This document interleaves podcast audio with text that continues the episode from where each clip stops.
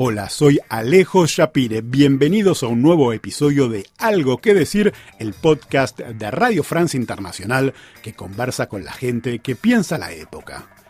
La escritora argentina Paula Oloixarac es sin duda una de las mejores narradoras de su generación. Es algo que hasta sus detractores o haters, si nos referimos al despiadado universo de las redes sociales, están dispuestos a reconocer. Nacida en Buenos Aires en 1977, firmó ya tres novelas. La primera, Las teorías salvajes, una sátira del mundillo académico de izquierda, la catapultó en 2008 a la escena nacional e internacional como una revelación celebrada por la crítica, pero que también desató una controversia de la que ya hablaremos.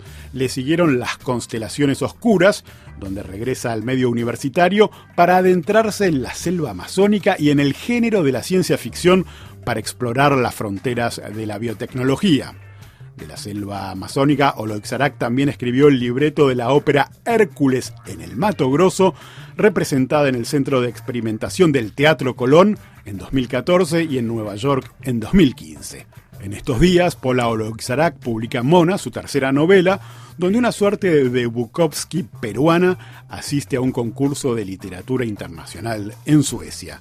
A sus temas recurrentes se suman aquí el de la obsesión y mercantilización de las identidades o el impacto de las redes en nuestras vidas, con un thriller policial de fondo. Paula Oloixarac es también conocida y temida por muchos por sus columnas sobre política del diario La Nación, donde pone su pluma acerada al servicio de retratos sin concesión de la clase política argentina. En esta charla con Poila Oloixarac conversamos de estos temas, políticas de identidad en boga, el feminismo en la industria editorial, la cultura de la cancelación, la intervención en el debate político y las ventajas de la ficción literaria frente al cine. Por último, le arrancamos información sobre la novela que acaba de terminar de escribir.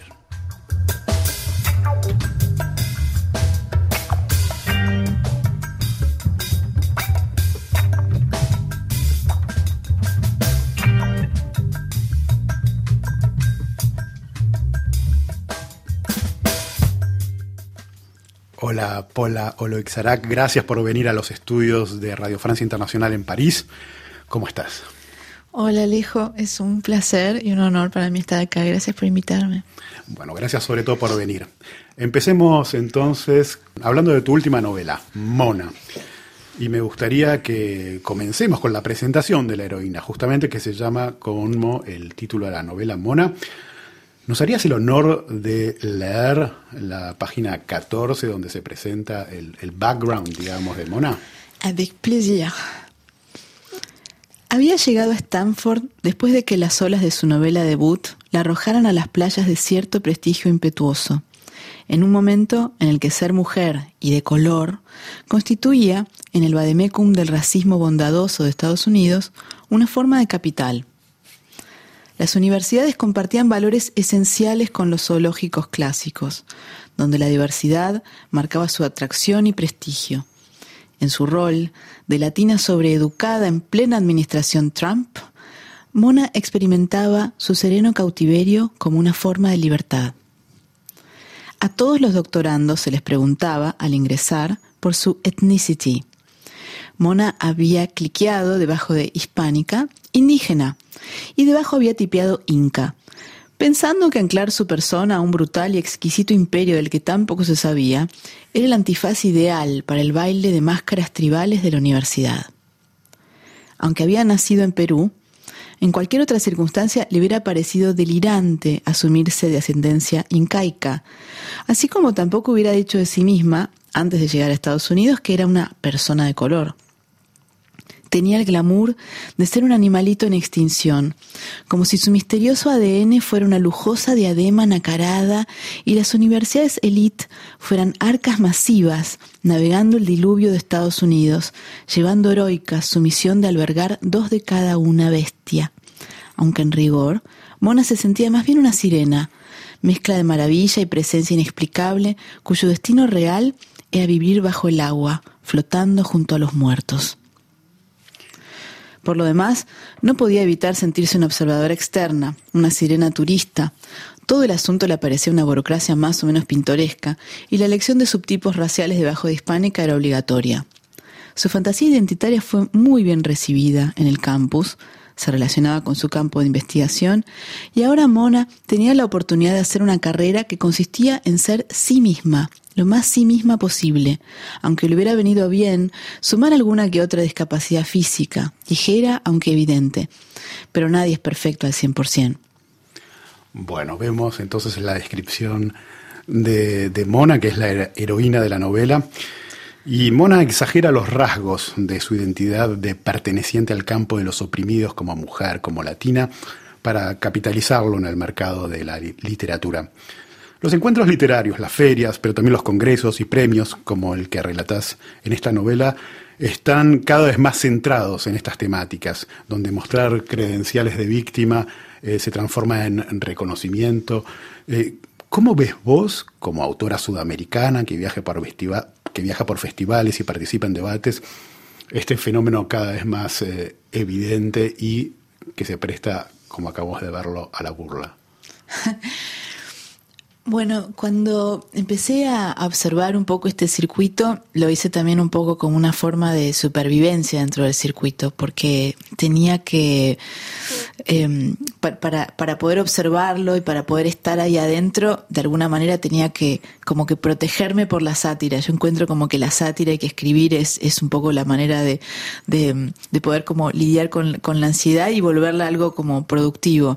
Y estaba observando que esta cuestión como de siempre insistir como en las mujeres siendo víctimas y en yo misma como arrojada al rol de tener que hablar desde una posición de víctima, me hacía pensar un montón en la cuestión de la víctima y cómo parece que hay como una narrativa del trauma de la que es difícil salir. Parece como si eh, la forma en la que podemos ser respetadas las mujeres que escribimos, por ejemplo, es en tanto que víctimas.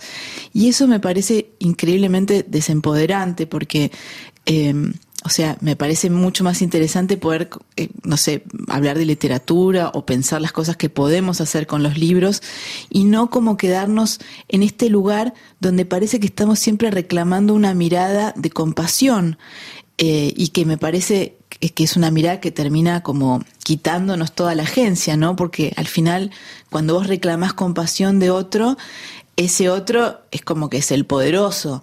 Y me parece que es un poco lo que pasa con la narrativa del feminismo cuando, cuando hace tanto hincapié en estas posiciones, porque vos tenés como el hombre, que es como una especie de, de, de, ser malísimo, abdominable y todopoderoso, en contraste con, con, con, la mujer que está siempre como en esta posición de víctima. Y una, una eh, hay, no sé, hay una eh, una escritora que me interesa mucho, francesa, se llama Manon García, ella, por ejemplo, pensaba como que la sumisión siempre es activa, que hay algo, o sea, como de, de esa relación que en realidad no es digamos, es, es carenciado pensarla como, como simplemente como una forma de dominación absoluta. Y bueno, cuando estaba eh, escribiendo Mona, Mm, tenía ganas de hacer una comedia sobre este estado de la cultura, tenía ganas de hacer una comedia sobre, sobre un personaje que, o sea, es, es, verdad, está arrojada en este lugar de lo que la cultura espera de ella, que sea una mujer víctima de color, etcétera, pero a la vez hace algo diferente con eso. Eh, lo, lo transforma, lo convierte en un poder, lo convierte en una cosa que, que donde es bastante más ambiguo, digamos, quién es el que tiene el poder. Ahora, ¿se puede ser una escritora exitosa, reconocida por sus pares, feminista, y no pertenecer a esta izquierda identitaria? Bueno, la verdad es que por, no sé, el otro día me acordaba de Mishima, que él decía, y yo la verdad es que no estoy en la izquierda porque hay demasiada gente en la izquierda, así que no, eh, está demasiado poblada. Igual, bueno, siempre es raro, viste, viajar y hablar en estos términos porque porque bueno, viste, la izquierda mucha, muta tanto en distintos lugares y hay izquierdas como, no sé, más sensatas que otras, pero, pero es verdad que, que hay una, que hay como un crecimiento de, de, de, una izquierda como que está regurgitando cosas que son muy antiguas y que, este, digamos, y que está teniendo una posición súper autoritaria y, digamos, con muchas ínfulas regulatorias sobre un montón de conductas humanas. Y que, y bueno, que es un, sujeto de, de comedia muy interesante. Justamente, ¿cómo ves eh, este resurgir puritano, tan celoso de lo que se puede y no se puede decir, de eso que se ha dado en llamar la cultura de la cancelación en las filas de la izquierda, lo que solía ser, lo que solía ser una de las características de la derecha ascensora, ¿no? Este, antes de responderme, me gustaría que leas otro fragmento, ese de la página 102. Aquí Marco, un escritor colombiano y ex amante de Mona, dice lo siguiente. Lo que digo es que ha cambiado totalmente el viento cultural. Ahora que la cultura de izquierda es mainstream, ya no significa absolutamente nada. Digo, ¿qué es ser de izquierda? ¿Comer vegano? ¿Marchar contra los bancos? ¿Postearlo en tu iPad? Lo único realmente inviable sería ser un militante del Ku Klux Klan o declararse anti-gay. El capitalismo devoró completamente a la izquierda y ya no tienen el único capital que les era propio, las causas buenas. Ahora la izquierda es la forma del sentido común más reaccionario no tiene nada que ver con el pensamiento crítico. Parece el partido mental de la gente que quiere ser considerada buena persona y que se siente moralmente superior a los demás. Les quedó en común con la izquierda antigua la voluntad de ajusticiar a los desviados, como hizo el Che en Bolivia fusilando a los desertores. Es el partido mental, repitió Marco, le gustaba su definición. Y por eso te diría que es casi mejor no estar manchado de esa cosa de izquierda blanca, porque la verdadera silenciada en el mundo intelectual es la derecha. Por ejemplo, en el mundo latinoamericano, por ejemplo, para volver al tema, se, le dieron el, nombre a Vargallosa, que es un intelectual de la derecha neoliberal, globalizada, y la voz de Marco entraba y salía del campo de atención de Mona, que seguía con la mirada la salida de los escritores de la carpa, conversando entre ellos ni rastros de Sven y su camperita de cordero. Volvió a Marco. Ok, creo que entiendo a qué vas. Decís que ahora la academia tolera a la gente de la minoría a la que crees que pertenezco, la derecha, entonces hay una chance para mí. Y para ti también, ¿no? A eso vas. Como sudamericanos coleccionamos minorías de pertenencia y ahora la tenemos un poquito más fácil. Ay, niña, pero yo nunca diría que eres de derecha, a nadie. Los latinoamericanos somos todos de izquierda, es una cuestión de branding. Pero no me acuses de falocentrismo, eso no, porque ahí sí tendré que darte la razón. Y Marco se rió. Me parece una brillante descripción de, aparte del cinismo que existe, porque creo que hay una conciencia de que cada quien tiene su chapa o su este, marca eh, trabajada como, como víctima y sabe eh, cuánto cotiza en el mercado. Y, Marco es absolutamente consciente de eso y al mismo tiempo juega el juego. Eh, a propósito de estas, em, estos debates, hay una anécdota que me parece que retomas de cierto modo en el libro que tiene que ver con eh, una discusión que tuviste con un escritor español acerca de Vargas Llosa. Eh, ¿Podrías recordarnos en qué consistió brevemente? ¿Para qué habíamos dejado la cuestión del puritanismo antes, te acordás? Que vos me dijiste, em, o sea, cómo podemos pensar esta cultura puritana. A mí me súper interesa eso porque creo que hay mucho de, importación de esa cultura. Em, digamos, yo como mujer latinoamericana, digamos, me, costó pensar en los hombres como, como gente a la que le tenía mucho miedo y en general, digamos, siempre estuve como rodeada de mujeres increíblemente fuertes, entonces como esta idea como de, digamos, de, del puritanismo, es, otro tipo de feminismo que es un feminismo de Estados Unidos que es difícil de importar para Argentina y que es difícil de importar para Latinoamérica. Eh, entonces ahí, digamos, ves un poco como hay también eh, como muchísima fuerza eh, que, digamos, que tiene un aliento colonial en, digamos, quiénes son los que determinan cómo se piensan las cosas. Y, digamos, para mí es difícil pensar que si yo, estoy formada en una universidad latinoamericana, leyendo francés, leyendo americano, leyendo inglés, leyendo de todos lados, ¿por qué de pronto voy a tener como que, que someter todas mis ideas a la bajada de línea de las universidades norteamericanas y lo que ellos consideran que es la, manera de ser mujer que está ok.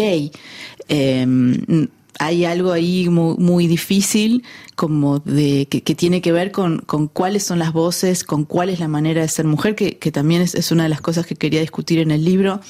Por eso, bueno, la novela está como un poco eh, puesta en un espacio donde eh, bueno, que es, que es Suecia, donde van un montón de escritores y de alguna manera todos los escritores están formando parte de este mercado porque cada uno tiene que como que mm, digamos, formar parte de la, digamos, de este capitalismo donde su valor consiste en desarrollar lo más fuerte posible una identidad cultural.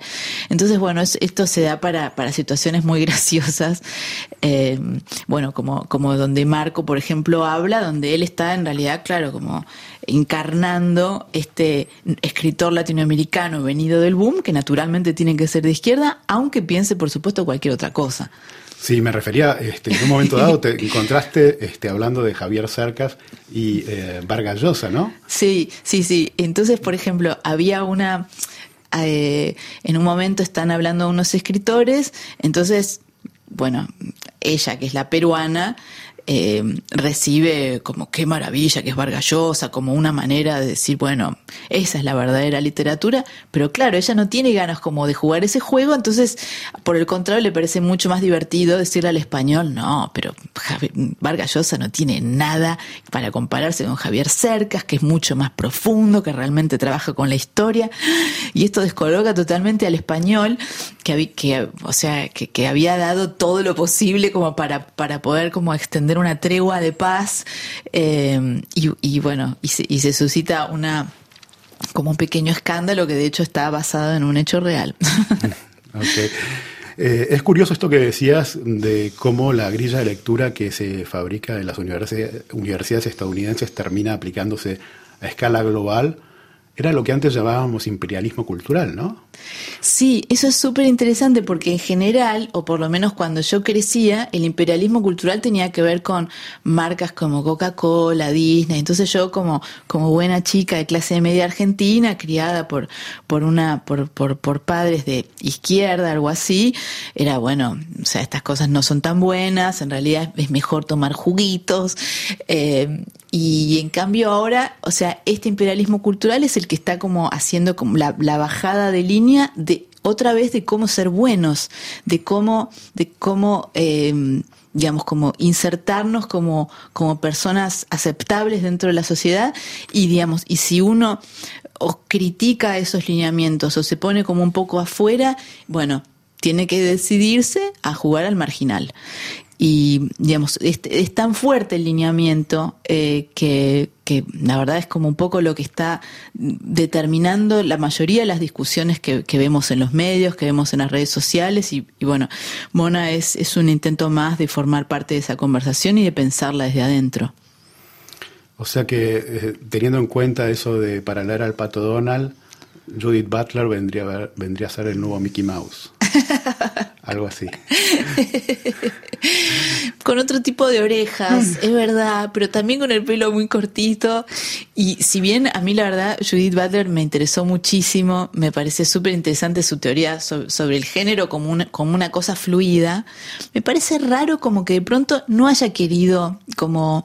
Eh, como no sé, como seguir avanzando hacia el costado libertario de esa teoría, eh, sino como que se volviera como todo lo contrario, donde, o sea, ahora sí puede sostener, por ejemplo, una charla en la que estuve en Buenos Aires, como la importancia de que haya jardines para, para, para nenes trans, digamos, que sean solamente para ellos, como algo que en general uno pensaría, bueno, pero esto es como un gueto, digamos, como, ¿cómo sé que a los cinco años soy trans y por lo tanto tengo solamente que verme con niños trans? Es como, son decisiones como de vida demasiado fuertes cuando un niño es tan pequeño y además cuando justamente el género también puede fluir y por lo tanto puede y necesita estar con niños diferentes, niños que, no saben qué van a hacer en el futuro, por qué de pronto van a, van a saberlo en el, en el kindergarten de, de la niñez trans, ¿no? Es como son preguntas difíciles. Y quizás porque uno de los rasgos de esta eh, de este progresismo eh, es rehabilitar eh, la segregación, el entender al mundo como razas y, sexualidades en competencia, pero este, invirtiendo los polos, es decir, todo lo que antes era visto como malo, ahora es visto como bueno, pero siempre siguiendo los patrones de división y de, de categorización eh, de antes, ¿no? Sí, a mí me parece que lo más complicado es como esta, la, importación de una vivencia de guerra, de que, de que las divisiones sociales en realidad están marcadas por una lucha y por una guerra económica y que no pueden eh, eh, compartir, que no pueden colaborar entre sí y que siempre van a estar, digamos, en, en una tensión que es como esencialmente malévola, donde hay clases que quieren aplastar a otras. Me parece que es una visión demasiado simplista y que, y que además no, no me parece que sea realista. Eh, y me parece que es difícil ¿no? para, para poder construir espacios en común. Eh, me parece que, que, es mejor como seguir pensando en encontrar formas más, más, más ecológicas de pensar que, que las relaciones sociales no son de suma cero, que cuando uno gana pierde el otro y que necesariamente están, están unas queriendo aplastar, aplastarse a otras. Parece un ideal demasiado darwinista y me parece que las ciencias sociales son capaces de, de armar modelos más complejos y más interesantes. Paula Oloixarac, Las teorías salvajes, tu primera novela, tuvo el efecto de una bomba en el medio literario e intelectual argentino. Allí con esa mezcla de mm, erudición académica, cultura pop, cultura alta y baja y un humor sofisticado, te mufás del pensamiento que este, produce esa misma Universidad de Filosofía y Letras en la que te formaste. Ahora, ironizás sobre esta nueva izquierda y el campeonato de quién es más víctima, que claramente está basado en las experiencias de una escritora que ha participado en muchos de estos eventos. La pregunta es, ¿gozás traicionando a los tuyos? Bueno, te quiero decir una cosa, yo gozo muchísimo escribiendo y le paso tan bien y le paso mucho mejor cuando, cuando después tengo una horda de haters sobre mí, porque es como a mí me parece como una nueva forma de identidad con, con los lectores. Creo que si solamente a la gente le gusta lo que haces, no sé, pierdo algo, es, es como más trivial, es como, no sé, es algo que, que se olvida. Pero me parece que cuando, cuando, hay, cuando hay haters es cuando la gente realmente se siente tocada por, los que, por lo que vos hiciste y me parece que ahí entras en una relación que luego se puede convertir en otras cosas. Se puede convertir en, bueno, o sea, sí, esto, porque nadie va a decir, y en realidad ella tenía razón y todo lo que yo pienso está mal. No, el mundo no funciona así, nadie funciona así, pero creo que puede haber un diálogo cuando, cuando, cuando, cuando un discurso te toca. Y a mí me, me, me interesa hacer, eh, me, me, interesa generar esa intimidad, me interesa como, como hacer libros que, que, que, discutan el momento en el que estamos y que no simplemente como lo, lo, lo comenten como por la galería. Y, y, por eso, no sé, creo que fue como un entrenamiento un poco duro al principio, porque cuando salió Las teorías salvajes yo estaba aterrada, porque cuando salió, bueno, este primer libro mío, eh, había un, hubo un grupo de, ay, no sé, trotskistas, estalinistas, que pidieron que, bueno, que yo le hiciera un desagrego a la, a la, universidad, que el libro se suprimiera, que, que, que, yo me retractara del libro, bueno, una serie de cosas que a mí en el momento me asustaron, pero después pensé, pero qué genial. O sea, les tengo que mandar empanadas a todos estos chicos porque, porque realmente se sintieron muy tocados por el libro y esto, y esto es, esto es un buen signo. Y efectivamente así fue como, bueno, se empezó como a armar un escándalo y después otro, y si bien en el momento a mí me asustaba, aprecié que esa es un poco la forma en la que se da la conversación ahora, se da, se da, se da de una manera un poco sangrienta, pero por lo menos es un poco menos sangrienta que en los años 70, cuando me imagino que una mujer como yo que venía y decía lo que le parecía, directamente le pegaban un tiro en la cabeza. Así que la verdad que lo agradezco, prefiero la violencia simbólica y la violencia de las redes, no, no me preocupa. Sí, creo que todos preferimos eso.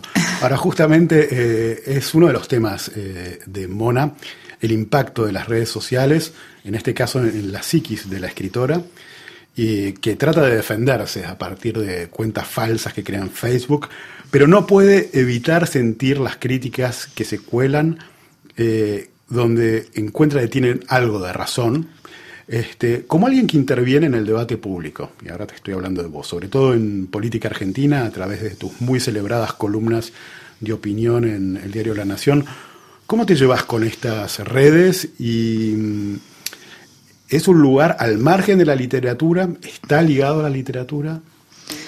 Bueno, yo creo que la política en Argentina es una forma de ficción que ha como, como sobrepasado a la creación de la ficción y como tal, de alguna manera para vos podés como relacionarte con la realidad de lo que pasa en Argentina, vos tenés, tenés que hacerlo como en por la vía de la escritura porque el peronismo mismo se siente como una forma del ensayismo social y lamentablemente es lo único que es, o sea, no es realmente una forma de gobierno, no hay, no hay ningún plan, no hay ningún programa, o sea, es simplemente un poco la, la puestas en escena que se van sucediendo, eh, donde hay como actores que en realidad, uy, ¿quién va a prevalecer? ¿Cristina o va a prevalecer Alberto? Bueno, esa es la única narrativa que se dio en los últimos años con, con, con este nuevo gobierno, que en realidad es, es una continuidad de lo que viene a ser como la gran narrativa peronista, que consiste en sencillamente eso, el peronismo abarca la izquierda y la derecha y la izquierda y la derecha tienen que estar en pugna. Y eso es lo único que vas a poder observar, que es como la pugna que no sirve para absolutamente nada más que para hacer su puesta en escena. Entonces, bueno, o sea, los que escribimos lo único que podemos hacer es, es, como describir esto, mofarnos, destrozarlos como podemos. Y la verdad es que yo aprecio muchísimo cuando, por ejemplo, son los ministros los que me atacan, como, no sé, como en algunas columnas, que son ellos los que se enojan, eh, porque, porque es como un diamante ese momento, es un diamante de, de, intimidad y de lectura y como de, de, intervención cultural, como en el, en el espacio donde, donde ellos existen, que es el espacio del discurso, porque no, ellos no hacen cosas, o sea, además como de, de, de, ser increíblemente corruptos, digamos, no les interesa manejar la cosa pública, les interesa hablar, les interesa armar discurso. Entonces, bueno, ellos se sienten tocados ahí, la guerra es ahí, la, eh, la guerra simbólica. Así que yo lo aprecio muchísimo cada vez que, que me atacan, me encanta, quiere decir que, que estoy en lo cierto y de hecho me preocupa las veces que no me atacan demasiado, ahora están bastante avivados, últimamente ya no me atacan tanto, eso me molesta muchísimo, tampoco muchísimo, digamos, porque voy a encontrar otras maneras y, bueno, es como que voy a seguir subiendo la apuesta hasta que me sigan, me sigan atacando, que me encanta. hablamos de Internet de algún modo. Este, sueles decir que Google es una grandísima novela global. Eh, sos alguien que eh, trabaja mucho con las ideas de las redes, de la tecnología, eh, del lenguaje. ¿A qué te referís cuando decís que Google es una grandísima novela? Bueno, siento que todos no podemos no estar en Google, ¿no? Entonces, eh, no solamente porque preguntamos cosas, sino porque tenemos mails y todos de alguna manera estamos como tipeando la mejor persona, la mejor versión de nosotros mismos cuando queremos seducir a gente, cuando queremos eh, como impresionar a otro. Todos estamos como poco a cargo del personaje que venimos a hacer en esta, como en la mayor como obra de representación que se hizo jamás, porque todos somos personajes ahí adentro. Y porque además hay una, hay una situación donde todo lo que nosotros escribimos, en rigor, termina como como creando millones de páginas, de cada uno de nosotros hay millones de páginas que están en silos a los que nosotros no podemos acceder. Es como si, si hubiera escritores que, que escriben y saben todo sobre una persona, pero claro, la persona, que es el, justamente es el personaje, no puede acceder a, a, los hilos donde se guardan todas estas informaciones importantísimas, donde no solamente están las cosas que hiciste, sino también la proyección de las cosas que, van a, que vas a hacer, como, digamos, a través de un algoritmo que lo que hace es proyectar lo que ya hiciste y más o menos ver qué es lo que están haciendo la gente como vos y generar un trend. Eh, esa, esa como eh, inequidad entre las acciones de una persona, lo que ella tipea y lo que luego Facebook Facebook o Google, etcétera, como hacen, eh, digamos, como teniendo toda esta información a la que nosotros no podemos acceder, crea una, una forma de desigualdad donde nosotros somos estos personajes que en realidad estamos como dentro de, una novela que no podemos controlar porque estas, estas em, corporaciones hacen dinero y nosotros perfectamente, por ejemplo, podríamos hacer dinero con el valor que esas informaciones eh, digamos, generan para estas compañías. Entonces hay muchas empresas como viendo la forma en la que esas informaciones pueden volver a los usuarios para o integrarlas dentro de su narrativa propia o también, o sea, que se reflejen en un poco de, ese dinero que Facebook hace con, con, nosotros. O sea, somos directamente, ni siquiera somos los datos, somos cadáveres de datos porque, simple, porque los datos ya están extirpados. Eh, y bueno, esas son, esas son una de las cosas que a mí me parece son, serían como ideas más interesantes para, para pensar una forma de resistencia eh, y a veces cuando veo como que la izquierda está demasiado preocupada en, cosas que son como meramente discursivas y que no tienen que ver con, con la, la, verdadera resistencia ante, ante el soberano, que me parece que tienen más que ver con estas cosas. Aunque más no sea para pagar internet. Por ejemplo. Eh, ahora, volviendo a Mona, hay una reflexión sobre la literatura y el cine, eh, a partir de una cita del escritor francés Modiano, y eh, que compara el proceso cinematográfico y, el momento de escribir. Al parecer, terminar en la pantalla es la prueba de cierto éxito literario hoy. Eh, terminar en Netflix. ¿Cómo ves esta relación? Y sobre todo, ¿qué puede decir la escritura que supere los recursos del cine? A mí me parece que los libros que, que son geniales siempre superan al cine porque hay algo que el cine no puede hacer, que es, mm, como por ejemplo, producir ironía. Cuando vos lees, está, vos podés como percibir, por ejemplo, vos lees a Nabokov eh, lo tenés a Humbert Humbert o tenés como Pale eh, Pálido Fuego, vos podés, digamos, estar siguiendo lo que dice la narración y a la vez ver como en transparencias lo que en realidad el personaje cree que está pasando, pero que en realidad no está pasando.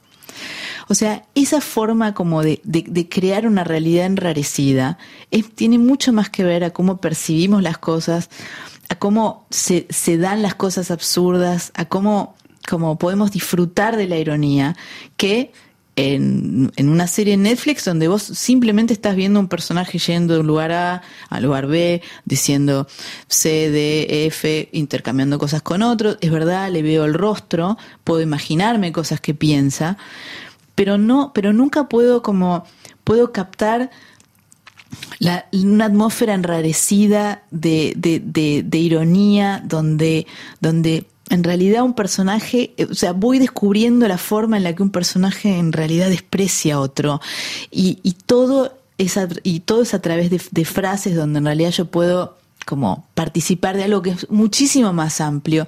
Me parece que es un buen ejemplo, es por ejemplo la, la, hija oscura eh, de Elena Ferrante. Es un libro precioso, muy chiquito, que ahora lo hizo eh, Maggie Gyllenhaal, una película la película es una versión del libro y es preciosa, eh, pero el, libro tiene otras cosas y tiene una oscuridad y tiene unos misterios que a los que la película, digamos, como solamente rosa. Pero si vos, pero cuando vos lees ese libro es como realmente sentís, te sentís tiritando en la playa. Eh, después de que cayó el sol, o sea, es como, hay, hay, hay sensaciones que son no sé, como tanto más profundas, tanto más viscerales y que se te quedan mucho más dentro de vos que, que una película que viste es como que pasaste y te levantaste a dormir y, chao. Eh, no sé, me encanta leer libros, me, me, hacen viajar más. Hoy eh, vivís en Barcelona. En los 90 eh, era para muchos escritores latinoamericanos este, el lugar donde había que estar Hoy la proximidad geográfica con los poderes de decisión de las editoriales no parece tan importante y se intensifica el conflicto independentista en esa parte de España, donde el uso del castellano forma parte de la batalla. Parece que ha cambiado el lugar que ocupaba esta ciudad, al menos en la geografía literaria. ¿Cómo es tu experiencia con esto? Mm, mira, Barcelona tiene cosas que a mí me encantan, que en realidad están como poco asociadas a cosas que alguien vería como defectos, porque es una ciudad pequeña, es una ciudad provinciana, eh, es una ciudad recelosa y como todas las, las ciudades como de provincia, tiene algo eh, digamos, como que no le gusta ser abandonada. Yo viví en un tiempo en, Bariloche y tuve muy clara esa vivencia, como el, el lugareño como que te mira como si, pero vas a estar un año y te vas a ir, porque en realidad solamente me querés para venir a pasarla bien a mi playa, no porque realmente me ames. Entonces hay como una, como una histeria constante de Barcelona que a mí me parece está muy bien representada, por ejemplo, en Vicky, eh, Vicky Cristina Barcelona, la película de Woody Allen, porque bueno, cuenta un poco la historia de, de unos artistas que son súper clase alta, donde está Javier Bardem, que tiene un amorío con Penélope Cruz, pero no se soportan, se detestan, no se pueden ver, pero se aman, pero no pueden estar juntos.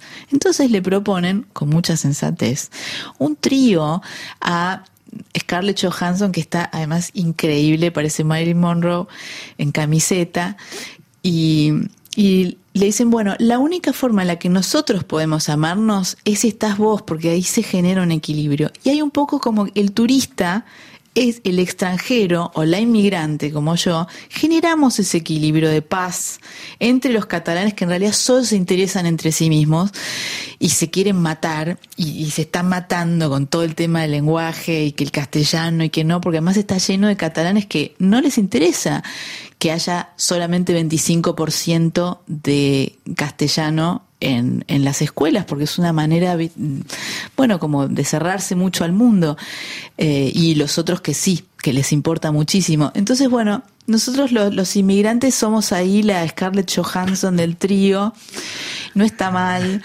eh, y a mí me encanta la, la ciudad. Te llevas la mejor parte. Sepa mal. Ok. Eh, me gustaría que no terminásemos sin hablar de el Amazonas. Es un tema recurrente, este, tanto el Amazonas como la Amazonía en tus eh, novelas. También escribiste el libreto de Hércules en el Amazonas y ganaste una convocatoria del Centro Eccles y el AI Festival para escribir Atlas Literario del Amazonas. ¿De dónde viene esta fascinación por esta parte del planeta y en qué consiste tu proyecto? Bueno, estoy hace un montón de tiempo obsesionada con el Amazonas. Eh, estuve intentando aprender la lengua tupí. Eh, en un momento, cuando descubrí la historia de Hercule Florence, que es un pintor francés, que en el siglo XIX viajó de Niza a, a Río de Janeiro y consiguió trabajo como, como pintor viajero de una, de una, de una expedición, que era como un poco la manera de hacer como películas en ese momento, porque estaba este alemán que bueno, que había traído plata, que le había sacado a los rusos, y que, y que contrataba varios pintores para, para ir captando y para remontarse por primera vez en el primer viaje fluvial eh, por el Pantanal y por todo el Amazonas. Bueno, en ese viaje eh, Langsdorff perdió la cabeza después de la... o sea, literalmente, o sea, en rigor perdió la razón, porque bueno, también uno podría pensar que había jíbaros, pero no. Eh, él, enloquece, eh, es un viaje que dura cuatro años y Hercule Florence escribe un diario rarísimo y mientras está en este viaje empieza a hacer una de las primeras pruebas para fijar imágenes de las cosas que ve. Entonces, digamos, lo, hace con, nitrato de plata, cosas que había escuchado. Es, es, es, antes de la invención de Daguerre, es un poco más o menos por la misma época que en la que Fox Talbot lo está haciendo en Inglaterra. Y entonces, el Club Florence es como un pionero, un, inventor pionero de la fotografía, entonces me, interesaba mucho este nacimiento de la tecnología, pero en, el, en la selva, en el Amazonas. A mí me parece que América del Sur tiene, tiene muchos de estos secretos. Lo, lo pensamos como algo que es simplemente una naturaleza que está ahí desnuda para ser explotada y creo que por el contrario, creo que hay una, una cultura que es increíblemente fuerte y culturas indígenas que son bueno, que son formidables. Por ejemplo, hay un chico en, MIT que está descubriendo la forma en la que los quipus, que siempre se entendieron como abacos, como maneras de contar para, para el imperio de los incas, en realidad era una forma de escritura, una forma de escritura sin signos, pero una, una forma de codificación de la información. O sea, ahí todavía hay tantas cosas para, para investigar y para saber. Y bueno, entonces armé un poco este, eh, este libro, que bueno, lo estoy desarrollando ahora eh, lo, y lo llevo, lo, lo, puedo hacer en la biblioteca mm, de Londres, en la British Library, que bueno, que es increíble, gracias a la beca esta. Eh, y, y, bueno, tengo que seguir estudiando, bueno, estudié quechua y estoy, ahora estoy estudiando tupí y de a poco me voy a ir armando eh, eh, otra biblioteca, bueno, porque el Amazonas es una biblioteca, entonces, eh, digamos, hay que encontrarle su espejo bibliotecario en forma de libro también eh, para, para que todos lo podamos recorrer. Se entiende. Y ahora sí, para terminar, entiendo que estás terminando una novela con la que estás entusiasmada. También sé que no puedes decir demasiado, pero ¿qué sí nos puedes decir? Mm, bueno, creo que esta novela es que estoy terminando ya, eh, porque me gustaría que salga a fin de año, estoy viendo, tengo que terminarla ya ya. Eh, es, bueno, es la novela más personal que hice hasta ahora, pero no puedo decirte nada, lejos, porque porque si no hay algo mágico que, se pierde. Imagínate además como la, radio misma es, es la portadora de fantasmagorías, o sea, no, no podría perdonármelo nunca. Así que yo te agradezco un montón que me hayas invitado. Y la próxima vengo y hablamos todo sobre este nuevo libro, que, que yo creo que te va a encantar. Tomo nota. Muchas gracias, Paula Oloixarac, por haber venido al podcast Algo que decir de Radio Francia Internacional.